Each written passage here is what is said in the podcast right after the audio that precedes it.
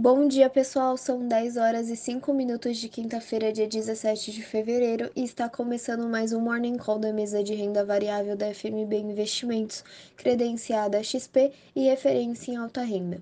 O índice Bovespa fechou a quarta-feira em alta de 0,31% aos 115.180 pontos, ignorando o exterior e consolidando o sétimo pregão consecutivo de alta, retomando os 115 mil pontos perdidos em setembro de 2021.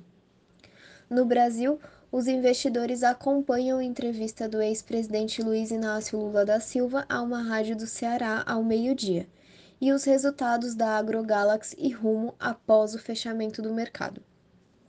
No Senado, a discussão sobre os combustíveis foi adiada para a próxima semana. A nova data para o debate tem como objetivo ganhar tempo para reanalisar o projeto.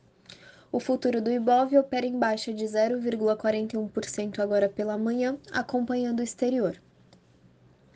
Nos Estados Unidos, a sessão foi mista, pesando o temor com os conflitos na Ucrânia após informações de que a Rússia não está retirando suas tropas e à espera da ata do Federal Reserve.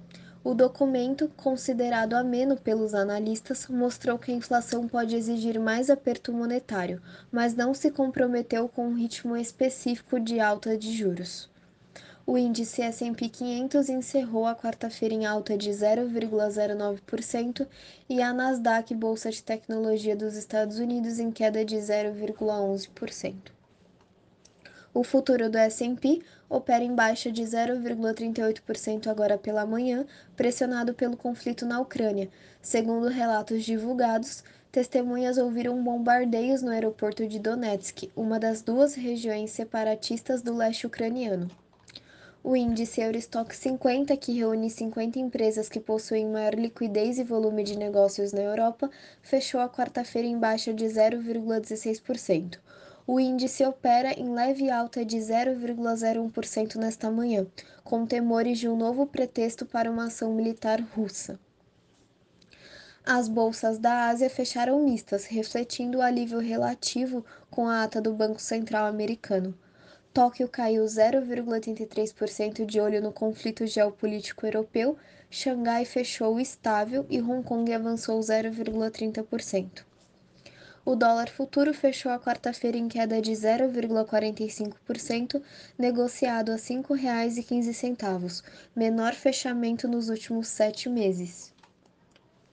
O petróleo do tipo Brent, referência da Petrobras, fechou a quarta-feira em alta de 1,64% cotado a 94 dólares e 81 centes o barril.